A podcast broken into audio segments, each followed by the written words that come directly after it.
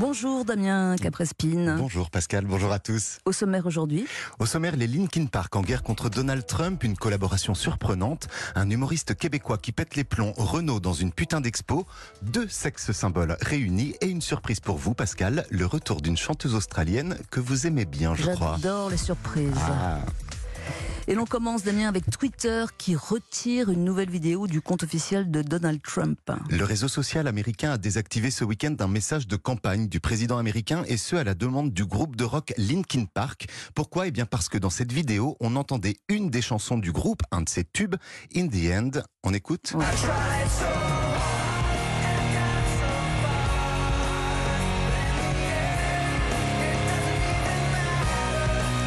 Leur musique sur des images trumpiennes, ça n'a pas du tout, mais alors pas du tout plu au groupe de rock américain. Ils ont donc enclenché un signalement auprès de Twitter pour violation des droits d'auteur, ce qui a entraîné la suppression du tweet en question.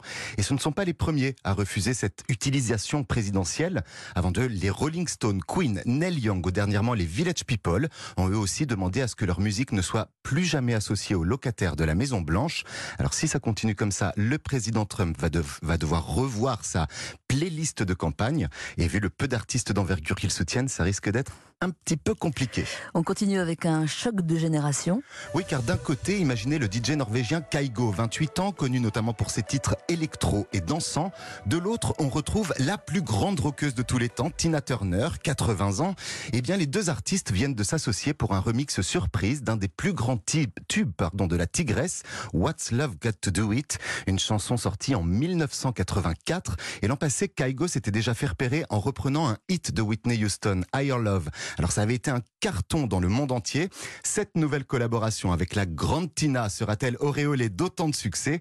Je vous propose d'en écouter un extrait. On va se faire une petite idée.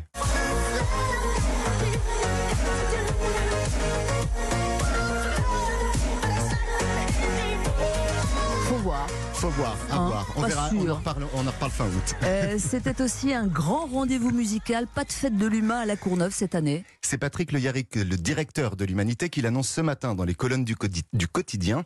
La crise sanitaire aura donc eu raison du grand rassemblement annuel. Trop d'incertitudes, trop de risques financiers pour un journal qui est déjà mal en point. Patrick Le Yarrick annonce donc réfléchir à une fête autrement qui pourrait avoir lieu aux mêmes dates, les 11, 12 et 13 septembre prochains. Au programme, il y aura des initiatives culturelles, des grands débats, des prises de parole d'acteurs des mouvements sociaux ou citoyens. Cette fête de l'humain New Look devrait se dérouler dans divers lieux de la région parisienne et sur une plateforme numérique spécialement créée pour l'occasion. Au Québec, un humoriste fait la promotion du masque sur Internet. Alors cet humoriste, il s'appelle Arnaud Soli. On le connaît pas vraiment en France, mais c'est un stand-upper adepte de- des vidéos sur YouTube. Et en fin de semaine dernière, il a posté sur sa chaîne un message directement adressé aux personnes qui refusent de porter un masque dans les lieux publics. C'est d'actualité.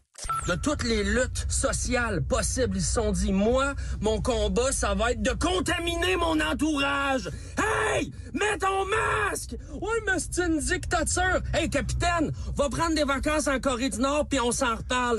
Ah voilà, c'est de l'humour, on va pas s'énerver dans cette vidéo. Il, apparaît au volant de sa voiture, il a une perruque ridicule sur la tête, et puis il est passablement énervé, comme vous avez pu l'entendre.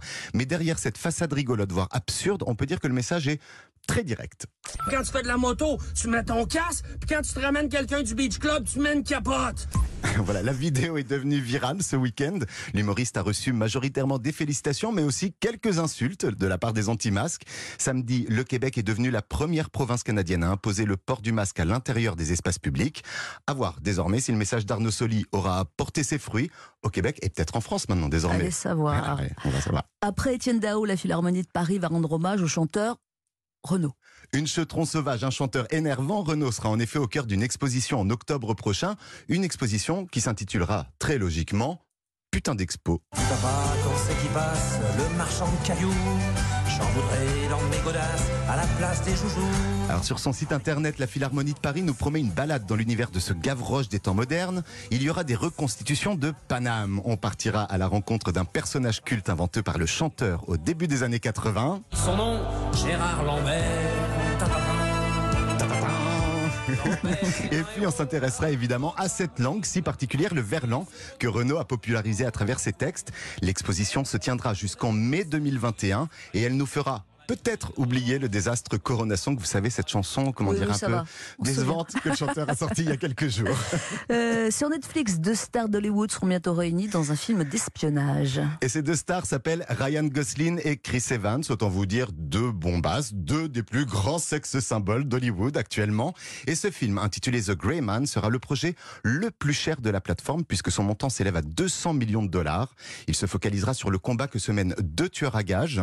Le tournage doit débuter en janvier prochain à Los Angeles, diffusion prévue 2022. Et il se murmure déjà qu'une saga d'espionnage pourrait se développer autour de Ryan Gosling si le succès était au rendez-vous. Et l'on termine avec le retour de la chanteuse australienne Julia Stone. Voilà votre surprise. Mm. Julia Stone, on la connaît surtout pour le duo qu'elle faisait avec son frère Angus. Souvenez-vous, ensemble, ils avaient chanté Big Jet Plane en 2010. C'était il y a déjà 10 ans.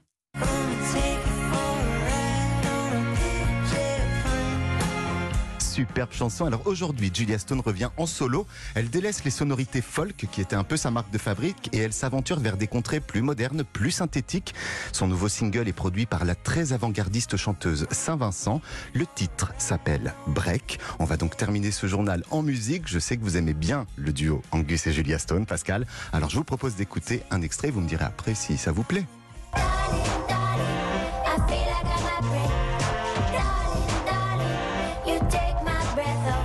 Je vais écouter un peu plus loin, hein, parce Mais que oui. voilà, mais Ah, Angus risque de me manquer, je vous cache pas. Ça s'écoute quand même.